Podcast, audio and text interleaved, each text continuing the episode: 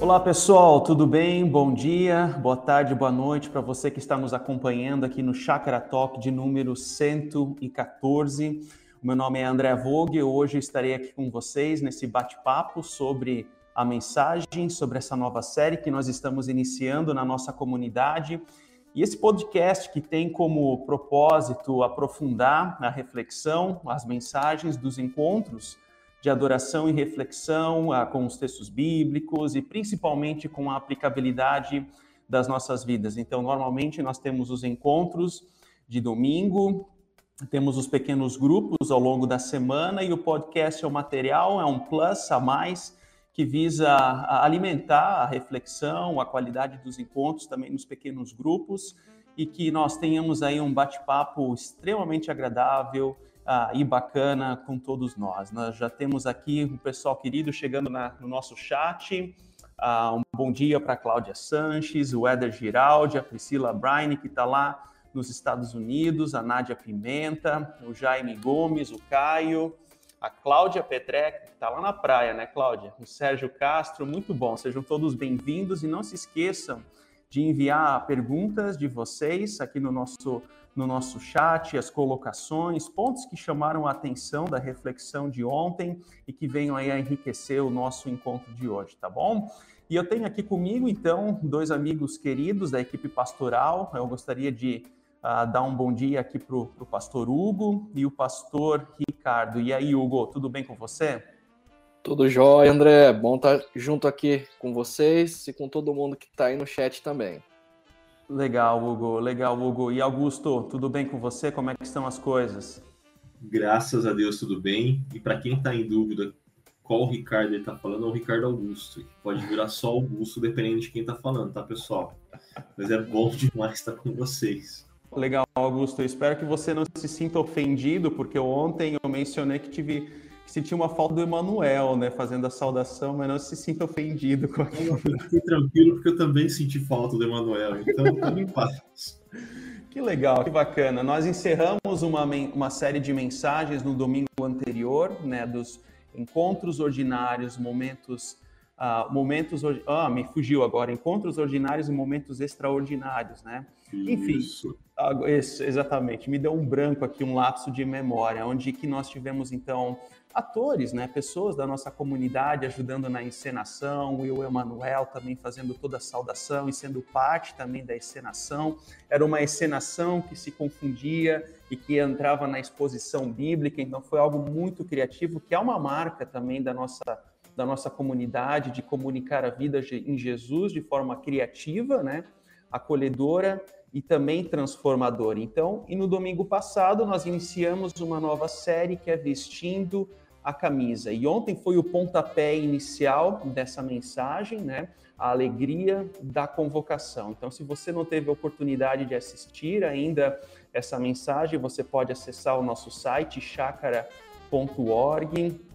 onde lá está essa mensagem também estará disponibilizado no YouTube aí ao longo da semana.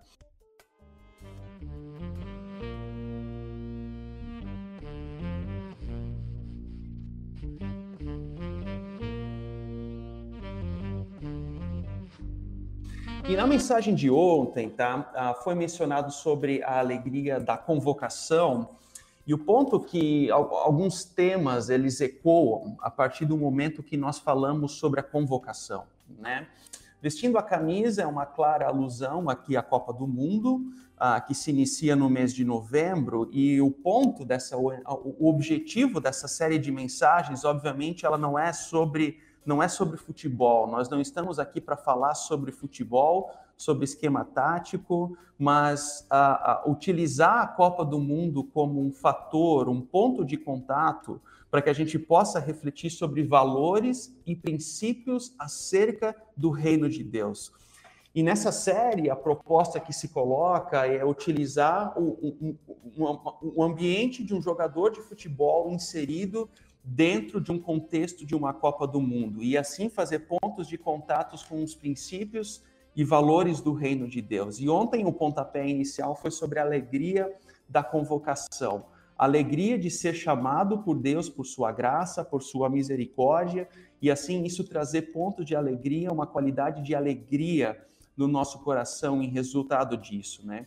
E ali haviam pelo menos três pontos principais que foram colocados na mensagem, tendo como base o chamado de Maria.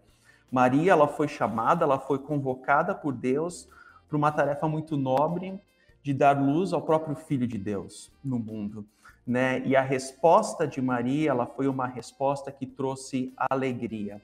E a Maria, então, ela teve alegria em meio à perturbação, porque ela não sabia como que aquilo aconteceria, em meio ao desconhecido, mas é uma alegria também em meio à humildade.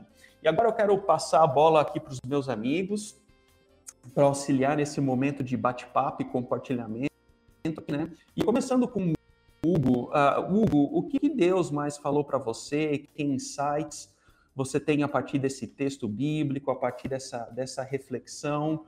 Uh, o que te traz à mente quando a gente fala dessa, dessa alegria da convocação que nós temos em Deus? Uhum. Olha só, uh, para mim, ontem, na, na mensagem, o que mais me tocou foi a, a alegria em meio à perturbação. Porque ali, de fato, Maria, ela, especialmente naquela cultura, né? É, eles não tinham relação sexual antes do casamento.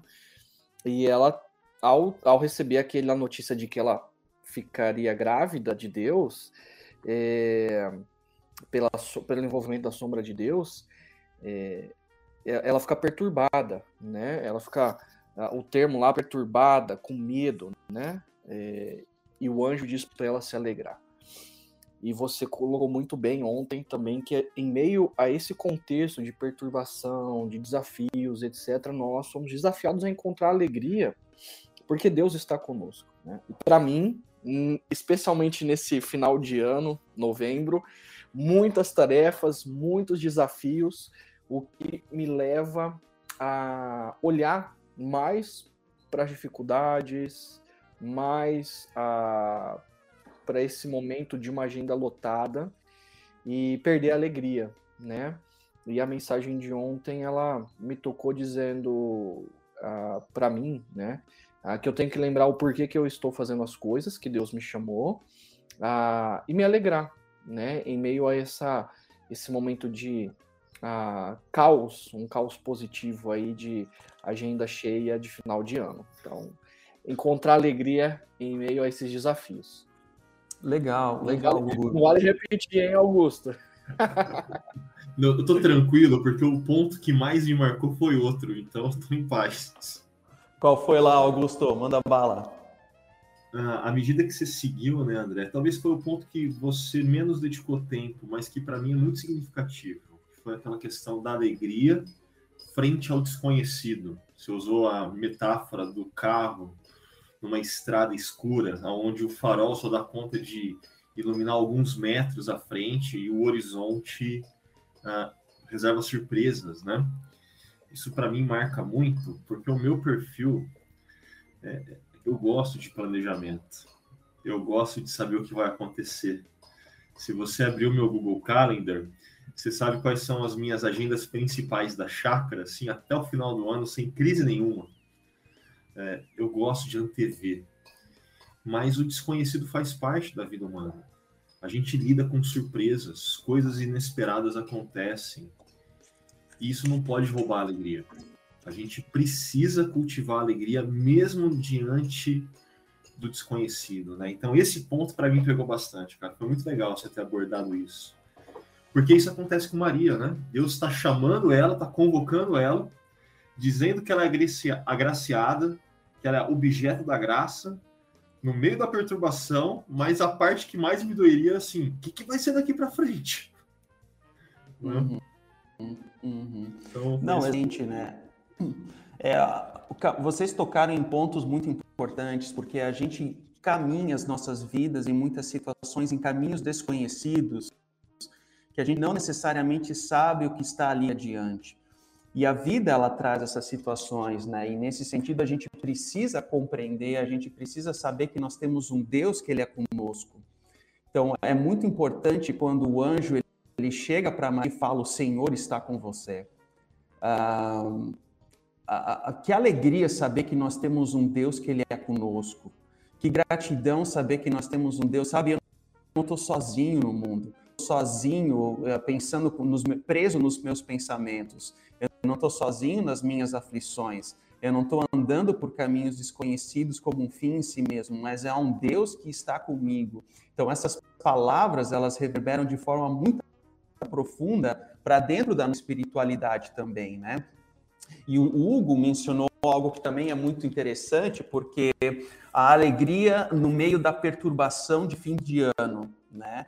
Ontem eu passei na frente de um dos fins, enquanto eu ia aqui para a igreja, e já a decoração de Natal, assim, o estacionamento praticamente tomado com, uh, com uma decoração que eu nem sei ao certo o que vai acontecer ali, mas enfim, é, é o clima de Natal acontecendo.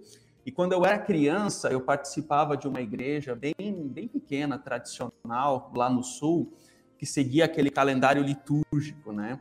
E do, em dezembro, último final de semana de novembro, início de dezembro, era o Advento, né? a estação de Advento, que marca o início do calendário litúrgico. Mas Advento, para mim, e eu cresci com essa imagem, né? Que o Advento, ela não é assim a celebração do anúncio do nascimento de Cristo, mas o advento é o momento em que todo mundo começa a limpar a casa, começa a arrumar as coisas, porque dezembro tem essa característica de deixar tudo pronto, tudo arrumado para o ano seguinte. Então, assim, é uma correria de fim de ano, é a correria de ir fazer compras para dar presente para todo mundo, é a correria de, de, de, do consumo. Nunca foi algo alegre, nunca foi algo que tra, trazia alívio, nunca foi algo que trazia consolo mas tão somente uh, correrias, correrias. Então essa era a marca que eu tinha assim de fim de ano quando quando eu lembrava do advento. Mas na medida que eu estudava esse texto e parava, uh, uma, um, um, um, versículo que me chamou muito a atenção, né, uh, nesse, nesse texto de Maria é a forma como ela responde à convocação de Deus. E Maria diz, né, eu sou serva do Senhor sou serva do Senhor, que aconteça comigo conforme a tua palavra. Então, essa prontidão, eu sempre de novo preciso me questionar até que ponto eu tenho essa mesma prontidão que ela. Que aconteça comigo conforme a tua palavra. Então, nós somos chamados a exercermos prontidão para aquilo que Deus está nos chamando, para aquilo que Deus está nos conduzindo. E aqui Maria, ela tem esse testemunho, esse exemplo, que para mim ela é muito, ela, ela é muito pertinente, ela é muito importante, porque a prontidão tem a ver de disponibilidade de olhar para o outro. Então, existem momentos na vida em que a gente foca em nós mesmos. Existem momentos na vida em que a gente investe em nós mesmos. Isso, isso não tem problema. Então, é importante a gente compreender que nós podemos valorizar mesmos. Isso não é um problema em si. O problema é quando isso é um fim em si mesmo, quando eu não consigo olhar para o outro. E, e ser servo e serva aqui no grego ela tem a ver com dulos, tem a ver com escravo. Hoje em dia a gente gosta de falar de liderança serva, né? liderança uh, assim de serviço, mas aqui o termo não é, um, não é uma palavra chique de liderança. O que está sendo falado aqui é de ser serva, tem um sentido de escravo. Eu sou escravo e escrava, cativo à vontade de Deus. E a partir disso eu olho para o outro. E, e, o paradoxo da espiritualidade cristã, né, Augusto, é que com isso a gente encontra alegria a partir do momento que a gente olha para o outro, a partir do momento que a gente enxerga as necessidades do outro, a partir do momento que a gente serve o outro, a partir dos nossos dons e talentos e assim por diante. Vai lá, Augusto. André, é que tem um outro ponto que me pega aí nesse texto, que, de novo, lembrem que eu gosto de planejamento, ok? E quando a, essa prontidão de Maria emerge tão naturalmente, ela diante daquele anjo, diante da convocação, de novo, eu que gosto de planejamento sou colocado em xeque. Porque Maria não tem crise nenhuma de abrir mão do seu próprio projeto, dos seus próprios planos, da sua própria agenda. Ela tem uma agenda clara um contrato de casamento já foi assinado, ela só está contando os tempos lidando com os preparativos para a grande festa. O que Deus propõe de agenda para ela coloca a agenda dela em xeque. Se ela engravidar uh, virgem, José poderia romper aquele contrato. Todo o plano, todo o sonho dela ficou em xeque. Mas ela não teve crise nenhuma com isso. Ela simplesmente. Eu estou aqui. Eu sou servo. Faz a sua palavra se cumprir. A prioridade de Maria é a agenda de Deus, não a agenda dela. E isso me desafia, e eu acredito que tem que desafiar todos nós que estamos ouvindo esse podcast, que estamos lendo esse texto. Falar de uma pronta resposta a Deus envolve isso, uma escolha consciente da agenda de Deus no lugar da nossa, mesmo que a nossa fique colocada em xeque. Isso para mim é sempre um ponto que pega. É interessante, né, Augusto, porque a gente vive nessa crise diária de querer colocar as nossas necessidades, nossos anseios para cima de uma agenda de Deus, né? E isso é um ponto muito interessante que você está mencionando, né? Porque eu não tinha parado para pensar nisso. Ela abriu mão de uma agenda pessoal, de sonhos pessoais, né, para seguir uma agenda de Deus. Eu acho que esse é o discernimento que a gente precisa fazer dia após dia, até que ponto a minha agenda é uma agenda orientada às minhas vontades, às minhas necessidades, às minhas grandiosidades, até que ponto isso tem a ver com uma agenda de Deus, né? Eu, particularmente, e refletindo comigo mesmo dessa tua fala, Augusto, eu sou uma pessoa que sempre gostei, assim, de fazer cursos, me atualizar em alguns, em alguns assuntos, de poder comprar livros e mais livros para poder se reciclar em algumas situações e nem, e nem sempre a gente consegue isso, porque a gente há uma agenda que extrapola a minha vontade, há uma agenda que extrapola aquilo que está ao meu alcance para que eu possa ser melhor usado dentro de uma agenda de Deus. Então isso é algo que que, que é muito importante, né? Dessa, é um assunto muito importante, porque muitas pessoas elas vivem frustradas porque elas, elas vivem a partir das suas agendas pessoais. Elas colhem frutos que podem ser frutos certos, mas na, na hora errada. E com isso gera frustração, né? Augusto? Tá no mudo, eu acho, amigo. Era para evitar ruído, foi mal. Ah, Mas legal. aproveitando a, Acontece nas melhores famílias, Hugo. Dá risada não, hein? Aproveitando a metáfora da Copa, imagina só, um jogador é convocado para representar a sua pátria, a sua seleção, e aí ele olha para o técnico da seleção, ele olha para o Tite, né, na convocação que vai sair hoje, e fala, então, Tite, uh, eu não posso aceitar a convocação que você fez para a seleção, porque na data da Copa eu tenho algumas agendas pessoais que eu não posso abrir mão. Assim, não faz sentido, é insano. Quando a gente olha para a prontidão de Maria em escolher a agenda de Deus em vez da agenda dela, a noção de convocação que a gente está trabalhando, que está passando por detrás de toda a reflexão desse domingo, gente, tem que lançar luz para a gente entender isso. Não é qualquer pessoa que está nos chamando, não é para qualquer tarefa, para qualquer missão. É a missão mais importante, a tarefa mais nobre é o Deus Criador Todo-Poderoso que convoca.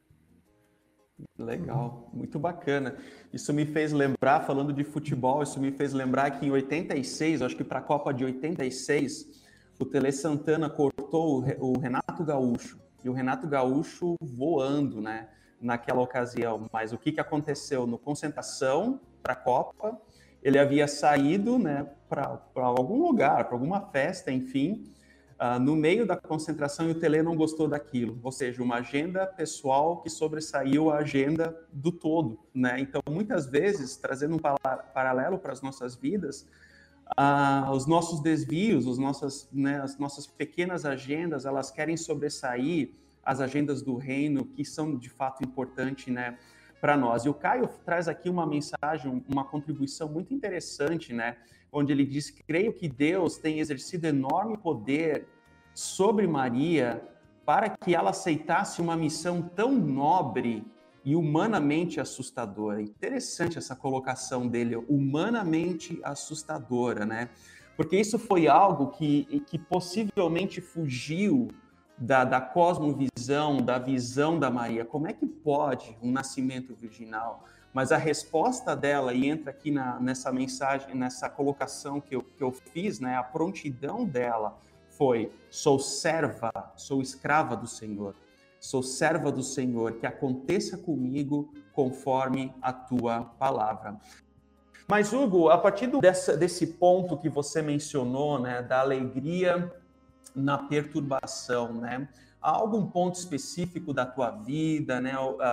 Na, na, na tua espiritualidade, né? O que, que você vai fazer em relação a isso? Que Deus falou com você, né? De uma forma prática, o que, que você vai fazer em relação ao que Deus uhum. falou contigo a partir desse ponto que você colocou anteriormente? Legal. Tá parecendo até que a gente está caminhando aqui num grupo pequeno, hein? Exatamente. Mas, e esse e esse é o desafio, né? A gente uh, perceber aquilo que o Espírito Santo uh, de fato tocou no nosso coração e não só uh, ficar com esse, esse toque do Espírito, mas também caminhar na direção prática, porque a nossa espiritualidade ela precisa ser prática. Então, o que eu compartilhei anteriormente é de que em meio ao, aos desafios, às tarefas, à agenda de final de ano, às vezes, os, os meus olhos, né, falando de mim, a, alegria é roubada, porque eu coloco muito mais a, a, a atenção nos problemas, na perturbação, no medo, do que naquele que tem me chamado, né? Então eu acredito que Maria, ao ouvir aquilo que o anjo veio comunicar a ela de que ela ficaria grávida, ela fica perturbada, porque aquilo é algo impossível e também traria consequências sociais para ela. É, e o anjo diz: Olha, não tenha medo, a, o Senhor está com você. Né? Então, essa fala do anjo também, para mim, de maneira prática, é olhar para a minha agenda, né? entender que Deus tem me chamado nesse momento para o envolvimento familiar, para o envolvimento comunitário, para o cuidado de pessoas e de que Ele está comigo. Né? Então, assim, Maria ela teria consequências mas responsabilidades também. E ela precisou assumir a maternidade, né? Ela, a José, e assumir as responsabilidades como mãe, né? Ao longo de toda a gravidez. E, e Deus estaria com ela, né? Então eu acredito que para mim, de maneira prática, é relembrar a minha mente e o meu coração de que Deus tem me chamado, Ele vai me capacitar é, e eu devo me encher de alegria. Então, trazer isso à minha mente, ao meu coração e olhar para Ele, o que Ele está fazendo em mim, através de mim, é, e encher meu coração de alegria. E então, a, administrar aquilo que Deus tem me dado, né? organizar minha agenda, é, ver os frutos daquilo que Ele está fazendo. É, me encher com a presença dele, né? E em cada detalhe pequeno, ordinário, me relembrar de que ele está comigo, me relembrar de que ele está cuidando, me relembrar de que eu estou participando com ele daquilo que ele está fazendo em mim e através de mim. Uhum. Legal, Hugo. E também existe essa linguagem do tanque cheio, tanque vazio, né? Que hora e meia a gente lê em algum livro, em alguma palestra, né?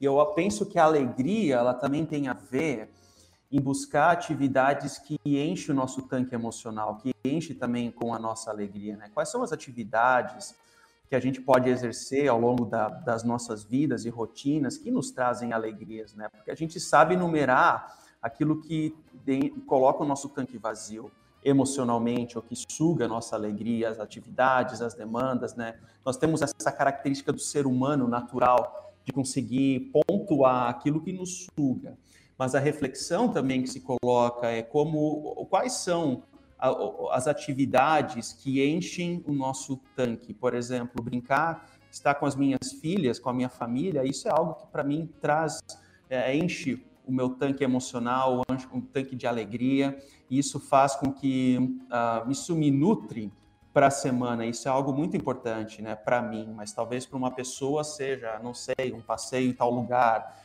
para uma pessoa seja ler um livro, para uma pessoa seja assistir um jogo, uma partida de futebol, para enfim, cada pessoa tem aquilo que é um chamado hobby ou alguma atividade que faz com que nós tenhamos e deixemos o nosso tanque emocional cheio de alegria para a semana. E eu penso que é muito oportuna aquela frase do Henry Nowen, né?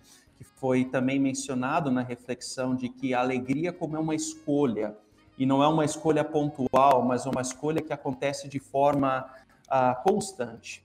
Então, não é uma alegria que começa aqui e termina aqui, mas sempre de novo, a gente precisa uh, fazer e escolher aquilo que é alegre diante das adversidades que nós temos, né? Aqui, inclusive, o Hugo, ele me rememora essa citação especificamente quando o Henry Noe diz que a alegria é uma escolha baseada no conhecimento de que pertencemos a Deus e encontramos em Deus o nosso refúgio e nossa segurança e que nada, nem mesmo a morte, pode tirar Deus de nós. Essa linguagem de refúgio é uma linguagem muito importante também nos Salmos. Deus é meu refúgio. E o refúgio aqui é, imagine uma fortaleza com aqueles muros altos, e você lá dentro daquele refúgio você está seguro, ou as cidades refúgios também do Antigo Testamento. Então, eram locais de segurança. A partir do momento que nós vivemos com Deus, nós estamos nesse local de segurança, em segurança nele, onde nós temos alívio para a consciência, onde nós temos alegria, e a alegria ela passa a ser uma escolha constante e diária nas nossas vidas, em meios às adversidades. Né? Mas dentro dessa mesma pergunta, Augusto, agora eu jogo para você, né? Baseado naquilo que você mencionou sobre a sua agenda, da alegria no desconhecido, o que, que você vai fazer em relação a isso, de uma forma prática no teu contexto tá. de vida? É, eu diria que tem dois desafios. O primeiro, eu diria que a palavra é nutrir, nutrir alegria, que tem a ver com o que você disse. Então, para não chover no molhado, né, nutrir tem a ver com o que o André acabou de dizer para a gente. Mas para mim, tem uma segunda palavra que envolve perceber. Né? Você citou que alegria é um assunto sério no céu, do C.S. Lewis, no seu livro surpreendido pela alegria, né? Que é quase uma autobiografia do mundo inconsciente dele, do mundo interior do Lewis, né? E, e, e nesse livro ele trabalha muito essa questão de percepção. E que para mim esse é um dos desafios, é perceber que Deus está presente. Perceber que Deus está cuidando. Maria não sabia que o mesmo anjo que falou com ela ia falar com José para que o casamento dela não ficasse em xeque, para que as coisas acontecessem, para que ela fosse cuidada. Ela não sabia, mas Deus estava cuidando. Mas na hora que José conta para ela o que aconteceu com ele, com ele, eu fico imaginando assim, Maria, uau, ela percebeu, Deus está cuidando. É, eu preciso perceber que Deus está cuidando quando imprevistos na minha agenda surgem, quando coisas fora do controle acontecem. Eu preciso perceber que Deus está presente, mesmo nas adversidades. Então, perceber é importante. Perceber que Ele está lá, que Ele está cuidando. Mas perceber que Ele está fazendo algo. E aqui, para mim, é algo que talvez Maria demorou para ganhar consciência. Porque Maria está gestando o próprio Deus, o redentor de todas as coisas. Deus colocou Maria num lugar de extrema importância no plano da redenção. A gente não está falando que a gente ocupou esse mesmo tipo de lugar, mas eu estou falando que nas nossas agendas, Deus nos dá esse privilégio de nos convocou para essa missão e de vez em quando a gente percebe o que Ele está fazendo através da gente. Ele percebe. Ah, quer dizer, a gente percebe. E isso, sim, gente, gera uma alegria gera uma alegria que recarrega. Então eu diria que além de nutrir, é, eu preciso nutrir mais esses momentos que geram alegria. Eu preciso continuar ajustando a minha percepção que Deus está presente, que Deus está cuidando e que Deus está me usando. Uhum. Legal, muito bom, Augusto. E realmente, uh, eu penso que para mim, né, trazendo essa minha contribuição para essa pergunta, eu penso que a minha, a minha reflexão ela vai muito também diante daquilo que você está falando. Eu sou uma pessoa que também sou muito organizada na minha agenda.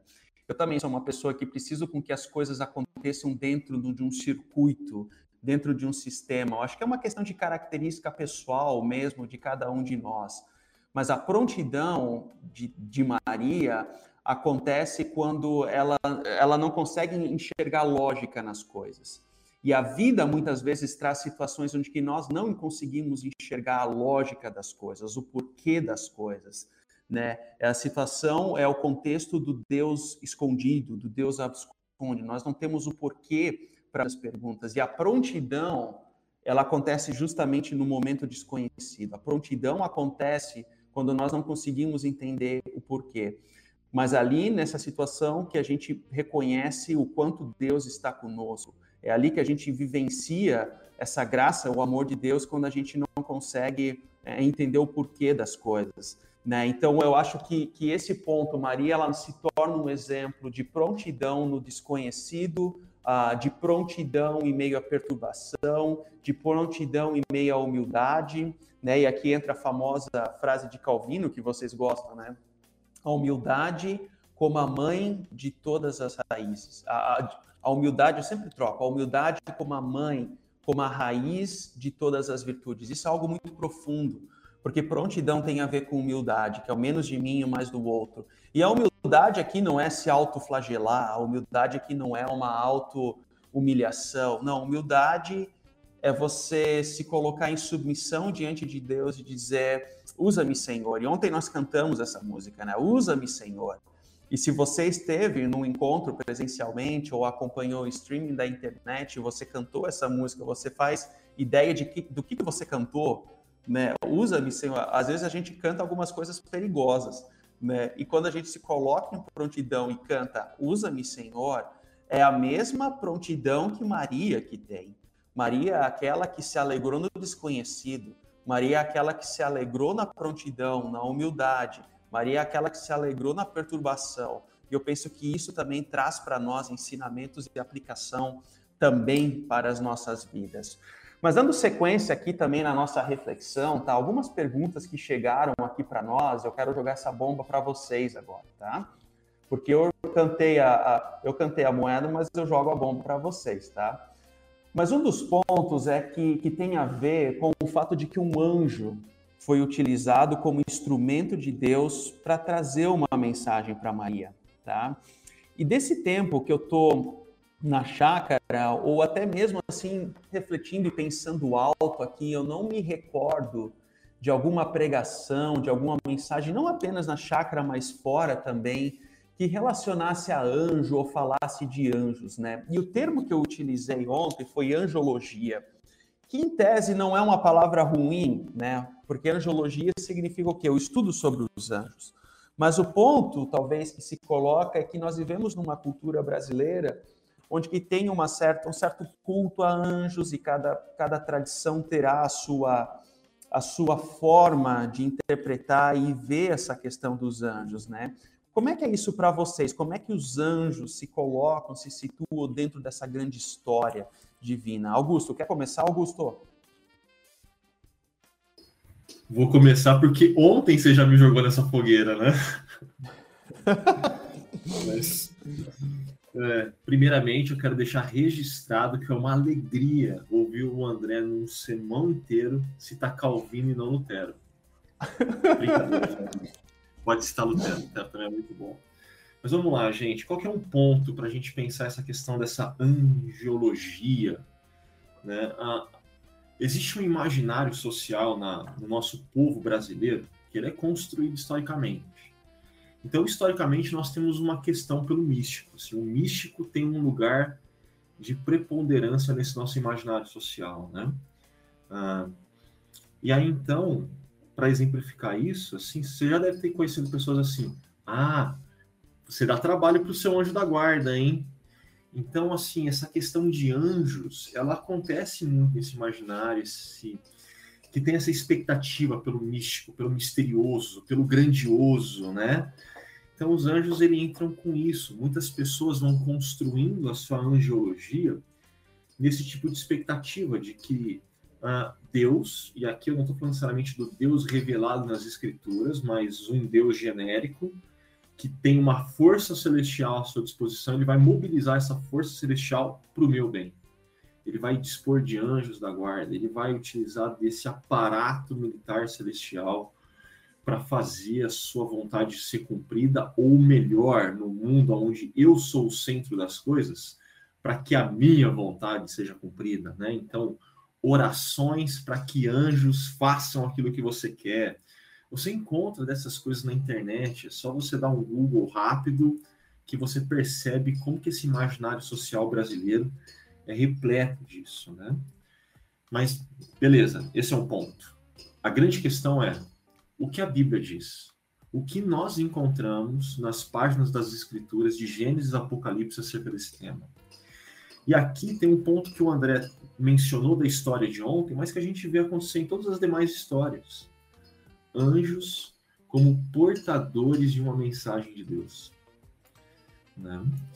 E uma questão, assim, até contrária a, essa, a esse nosso imaginário social dessa angelologia que o brasileiro construiu, que a gente tem aquela imagem de que anjo é bonitinho, né? As decorações de Natal estão surgindo, anjo assim fofinho.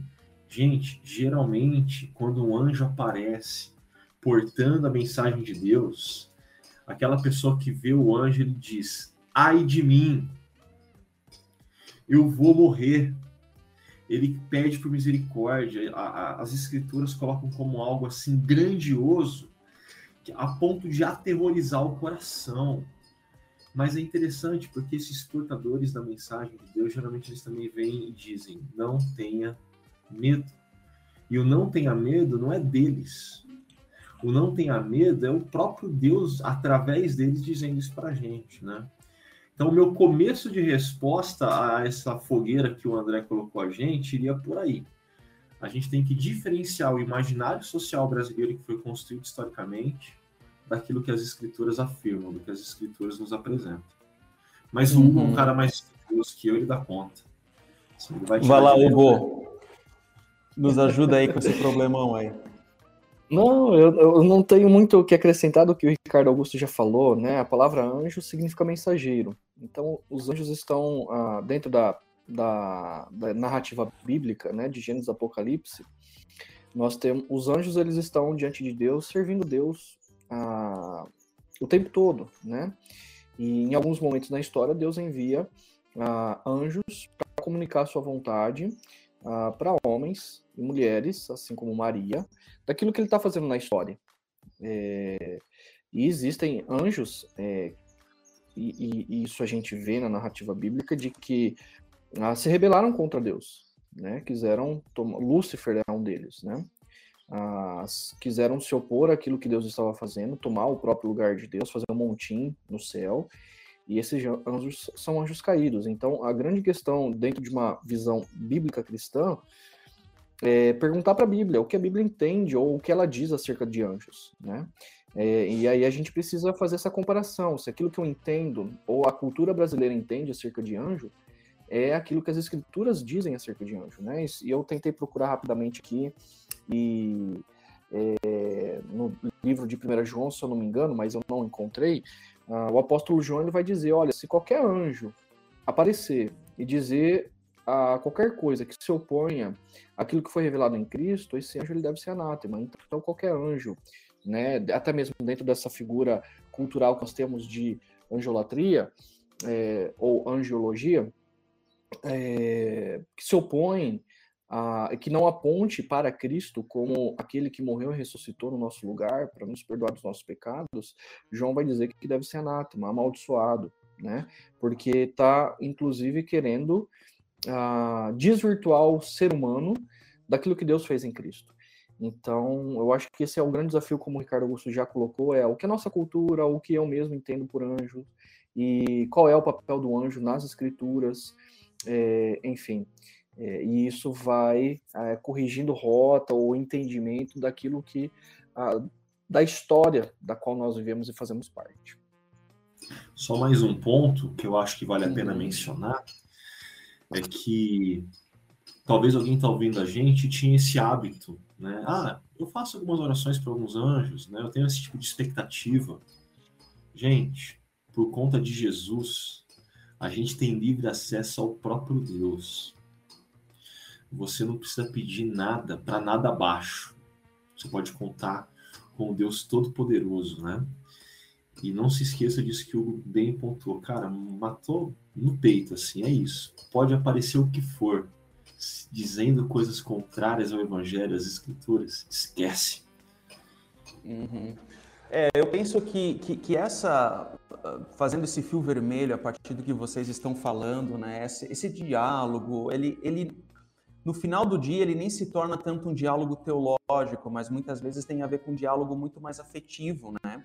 Porque a pessoa se imagina como aquela que a mãe, a, o pai, o avô e a avó que ensinaram, né, sobre orações a anjos, né? Então isso traz uma memória afetiva muito forte na vida da pessoa enquanto ela era criança, né? E é natural que ela ecoe sobre isso na, no posicionamento dela acerca da questão dos anjos, né? Mas é importante aqui também compreender que, o, que os anjos, dentro desse panorama da grande história bíblica, são, são criaturas de Deus, né? São criaturas de Deus em prol da vontade de Deus, em prol da, de uma missão específica, e também a pergunta que muitas pessoas fazem é como é que é um anjo, como é que, ela, como é, que é a aparência de um anjo, né?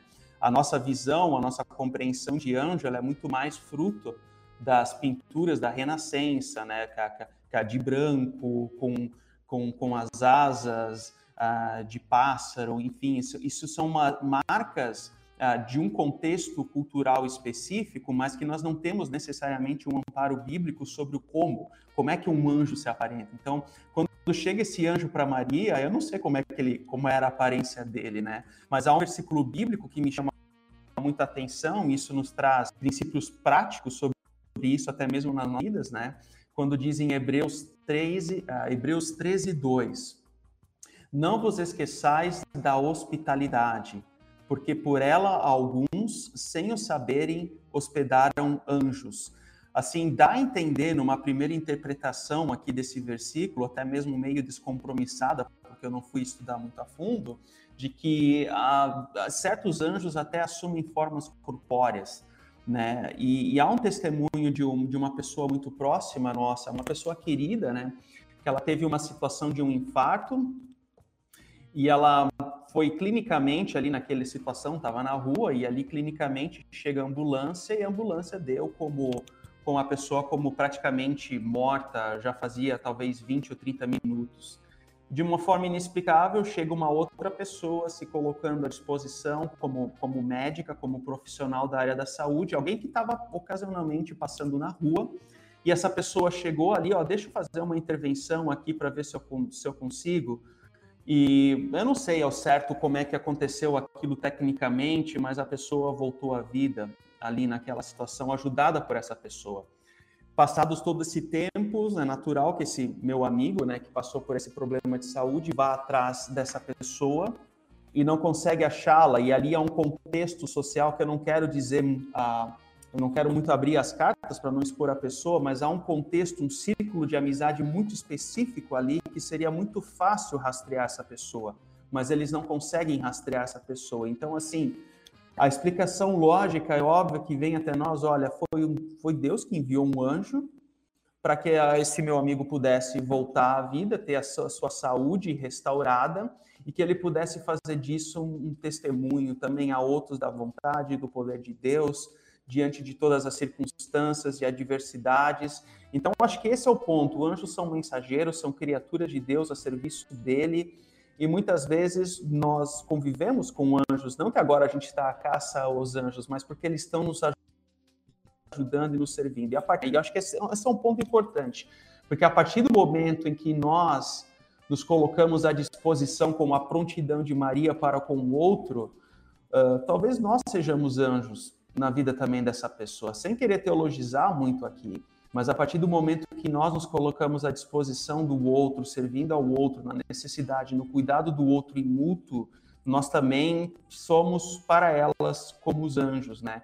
Então, assim, eu não sei quando foi a última vez que você ouviu de alguém um muito obrigado por isso, porque sem a sua ajuda nessa área, eu não seria o que seria feito, eu não sei o que, ser, aconteceria, eu não sei o que seria feito mas a tua intervenção aqui ela foi providencial, ela foi voz de Deus. Uma pessoa que tem essa, esse testemunho para compartilhar é uma pessoa que na prática ela acabou sendo anjo na vida de outra pessoa. Isso não é apenas a tarefa, ah, é um pastor que faz isso, é um pastor que convive com esse tipo de, de testemunho, não. Isso é algo que todos nós, enquanto servos e servas de Cristo, discípulos e discípulas de Jesus, servindo ao outro, nós também podemos ter como característica e testemunho ser também um anjo na vida de outra pessoa. Agora, a curva que eu gostaria de fazer aqui é uma pergunta do Guilherme uh, Paul, tá? que veio aqui no nosso, no nosso chakra.org uh, barra talk, né? Se não me engano, esse é o link quando ele enviou, onde ele diz o seguinte: vocês acreditam que só é chamado, convocado a fazer algo relacionado ao seu trabalho, ao seu talento? Porque isso se confunde muito com artistas, com técnico e com tecnologia, como por exemplo um técnico de som ou um músico que é sempre escalado para fazer. Assim, é uma pergunta um pouco um pouco aqui confusa, né? Mas o que ele está querendo dizer é o seguinte: o ser convocado, o ser chamado, está somente no âmbito da, das coisas relacionadas à igreja, das coisas relacionadas a um Deus ou não? Por exemplo, o, o cara é um advogado ele também pode fazer daquela profissão uma forma de servir a Deus, ou não, servir a Deus está somente relacionado ao convívio na igreja. Uh, debate pronto, Augusto, como é que você vê isso aí? Vamos lá, por partes. Primeira coisa, olhando para essa história, tá? De Maria. Deus chama, Deus convoca para a gente fazer parte da história que ele está contando de redenção de todas as coisas ok? Então, o chamado de Deus a nós hoje ainda é esse. Você vai fazer parte da história que eu estou contando, dessa história de redenção, de fazer nova todas as coisas, uma história de missão, ok? E esse, e esse chamado envolve nós nos tornarmos um novo tipo de pessoa. Então, para mim, a primeira questão quando esse assunto vocação emerge é lembrar que o chamado de Deus ele tem um aspecto abrangente qual é a história que a gente faz parte. E por conta disso, quem nós somos. Ok? Agora, existe uma questão que as pessoas sempre vão levantar que tem a ver com isso. E aí? Mas eu tenho certos dons e talentos que são naturais. É, existe uma vocação específica? Cara, se você tem dons e talentos naturais, vai existir áreas de atuação. E aqui eu não me refiro apenas dentro da igreja, mas é, na realidade como um todo, aonde você vai estar bem. Mas uma coisa que é muito importante a gente ter em mente, que a gente sempre frisa, é que alguns dons e talentos são treinados. E é muito legal que essa pergunta seja do Fall, porque eu conheço o Fall num passado antigo. Eu acho que naquela, naquele tempo, nem eu nem ele pensávamos que um dia estaríamos na chácara. Mas a gente se conheceu para de Jokun. E a Jokun fazia alguns cultos é, que tinha muita gente. E o Fall já mexia com som naquela época. Cara, mas naquela época, assim, a gente tá falando de igreja pequena, de coisas assim. O culto, quando era grande, tinha 250 pessoas. Meu, o FOL hoje é um profissional do som, assim, que ele fecha os olhos e o cara domina cenários de grandes eventos. Ele treinou coisas que poderiam já ser naturais para lá, lá atrás. E todos nós somos assim. Nós temos dons e talentos de coisas que são naturais para gente e existem dons que a gente treina. E isso é muito legal quando a gente junta essas duas coisas, um chamado abrangente e dons e talentos que a gente tem e que a gente pode treinar, porque isso dá uma liberdade para a gente. Você não precisa mais ficar assim com neura. Nossa, mas será que eu sei o que Deus quer que eu faça? Porque se eu não fazer isso, eu não vou ter alegria na vida. Não, cara, fica tranquilo. Você tem um espaço onde você pode atuar e experimentar dessa alegria que a gente está conversando nesse podcast, conversou nesse último domingo, né? Eu começaria por aí, André. Legal, Augusto. E você, Hugo, alguma menção dentro dessa, dentro dessa orientação, dessa pergunta do Guilherme? Que ouvindo a fala do Augusto, eu me lembrei agora de qual Guilherme, né? Agora, agora me veio à mente. Legal. E, Hugo, o que, que você tem a compartilhar nesse sentido? Cara, eu acho que assim, nós precisamos sempre olhar a partir da grande história. Então, Gênesis 1, Gênesis 2, Deus cria a humanidade. e a humanidade ela é convocada, né, chamada a desenvolver a boa criação de Deus. Então, em toda a boa criação já existia cultura, tecnologia, som, arte, só que a humanidade ainda não havia desenvolvido. E Deus queria que a humanidade desenvolvesse, né? E tava, já, já está tudo na natureza. E Deus quer que a gente continue desenvolvendo.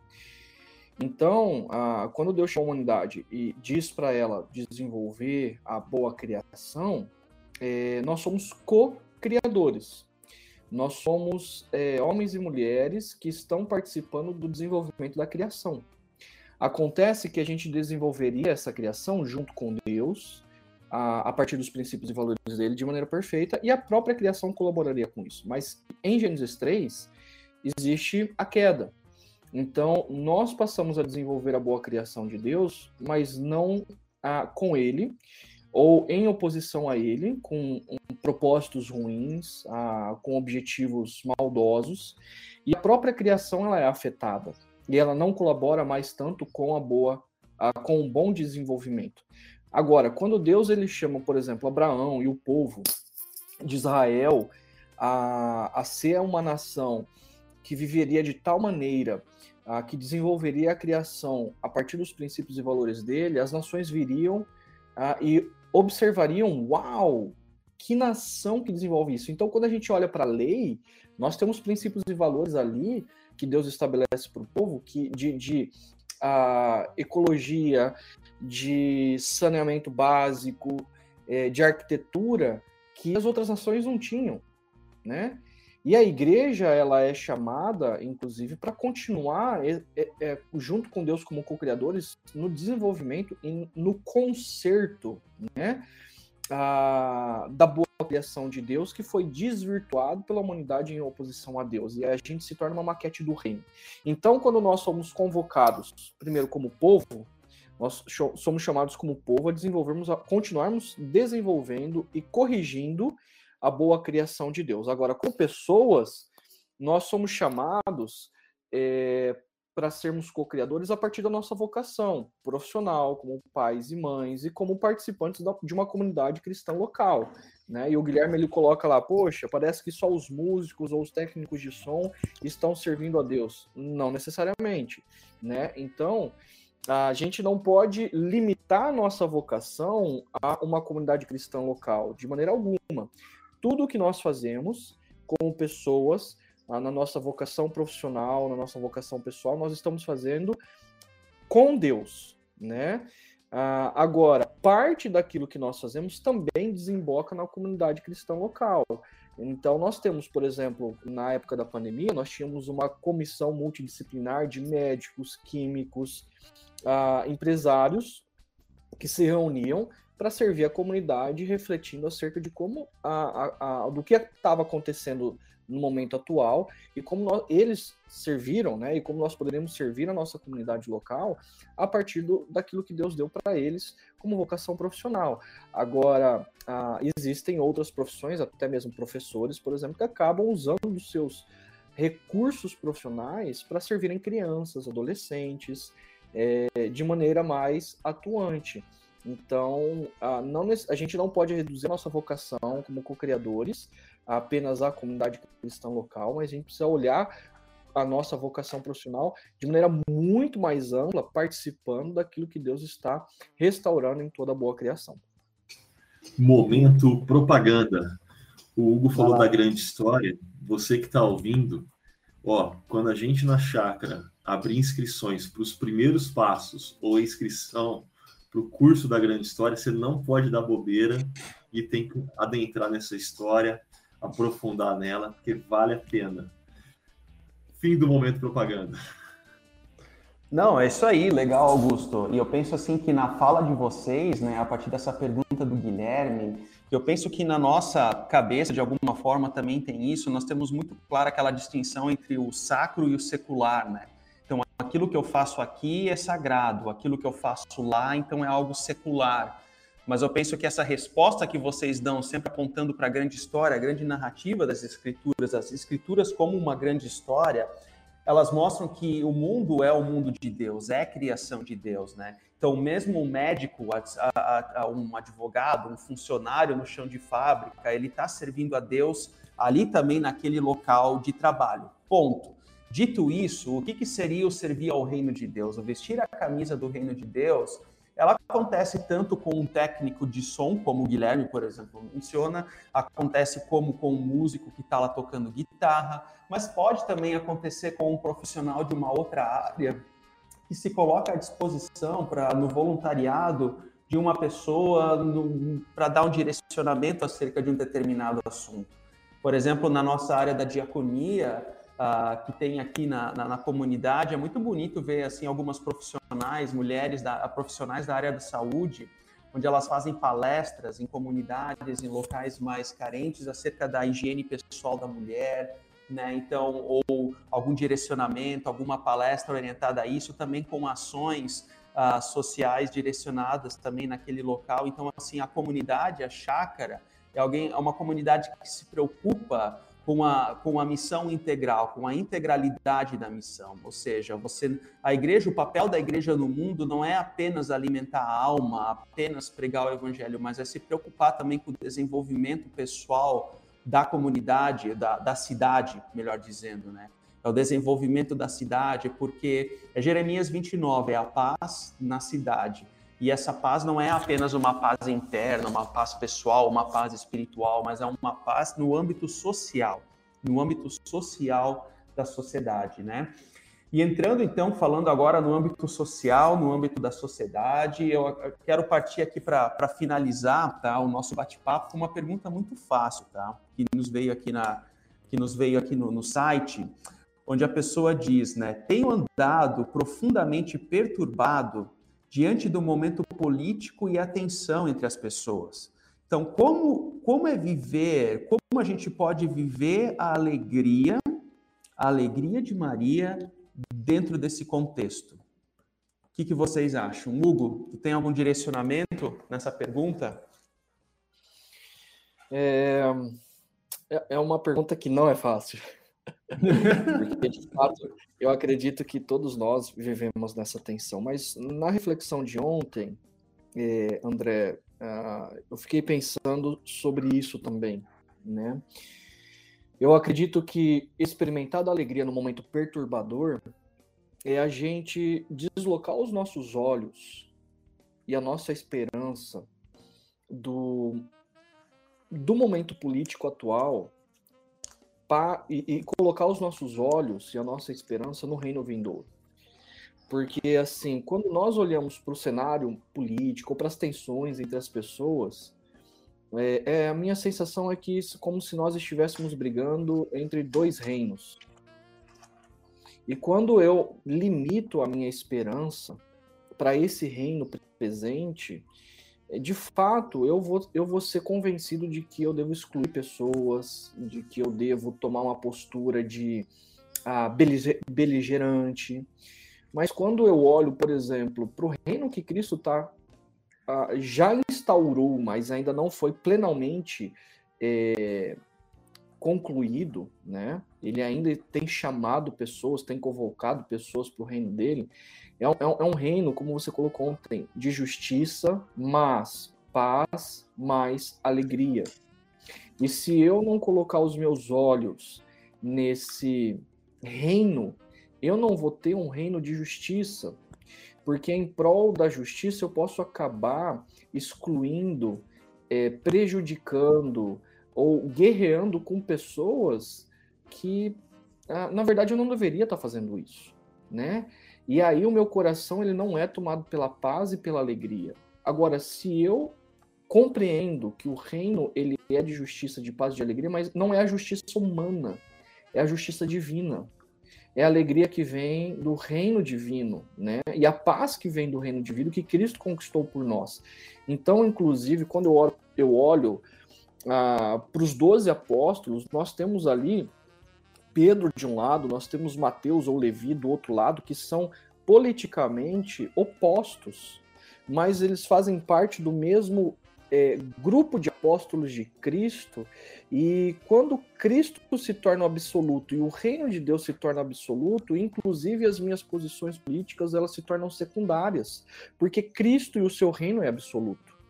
Então eu começo, quando eu, Hugo, sou tomado pelas, por essas tensões, pela falta de alegria e etc., ou julgo pessoas, aí eu falo, ah, talvez eu ah, não esteja colocando os meus olhos é, no verdadeiro reino, no verdadeiro Senhor, do qual as outras questões do momento histórico que são passageiras ah, e estão roubando a minha alegria, a paz e a justiça que vem do reino dele, né? E talvez eu esteja confiando na justiça ah, de projetos humanos. Enfim, é, é, fica aí meu uhum. pontapé inicial. Legal, legal. E você, Augusto, como é que você compreende esse tema aí? Vamos lá, vamos lá. É, eu daria um passo para trás, para começar. Tem uma obra chamada Cristo e o Tempo, do Oscar Kuhlman, onde ele usa uma metáfora. É, ele olha para a morte e ressurreição de Jesus como o dia D. O dia D foi o dia que as tropas aliadas dos Estados Unidos e outros invadiram as praias da Normandia, ali na França, e aquele dia foi o dia que as tropas aliadas tinham certeza: a guerra contra a Alemanha nazista foi vencida. Esse dia D, na cruz e ressurreição de Jesus, ele aconteceu. Mas essa metáfora não para aí, porque quando a gente olha para essa história de guerra, a, a vitória foi conquistada ali, segundo os historiadores, mas a guerra perdurou mais alguns anos. O fim da guerra só aconteceu lá na frente. A gente está assim. A vitória do bem contra o mal foi conquistada na morte e ressurreição de Jesus. Mas a gente ainda está em guerra. A gente está aguardando o dia do fim da guerra. Mas a gente sabe que a guerra já foi vencida. E com esse passo para trás, agora eu diria os passos para frente. Fica tranquilo. Se você pensou que a guerra do bem contra o mal estava acontecendo nas eleições, no primeiro e no segundo turno, não. Ah, não era. É, essa era uma outra guerra. A verdadeira guerra do bem contra o mal aconteceu no Gólgota, na cruz. E Jesus, com a ressurreição, venceu. Certeza de vitória. A gente segue numa guerra que não é contra a carne ou sangue, diria o apóstolo Paulo, mas com a certeza de que um dia ela vai acabar e o reino de Deus vai ser pleno. Isso traz alegria. Lembrem que, como o André disse, todo governo humano vai passar. Governo de Lula, governo de Bolsonaro, governo de quem quer que seja, vai passar mas o governo que foi conquistado na morte e ressurreição de Jesus, esse sim vai ser eterno.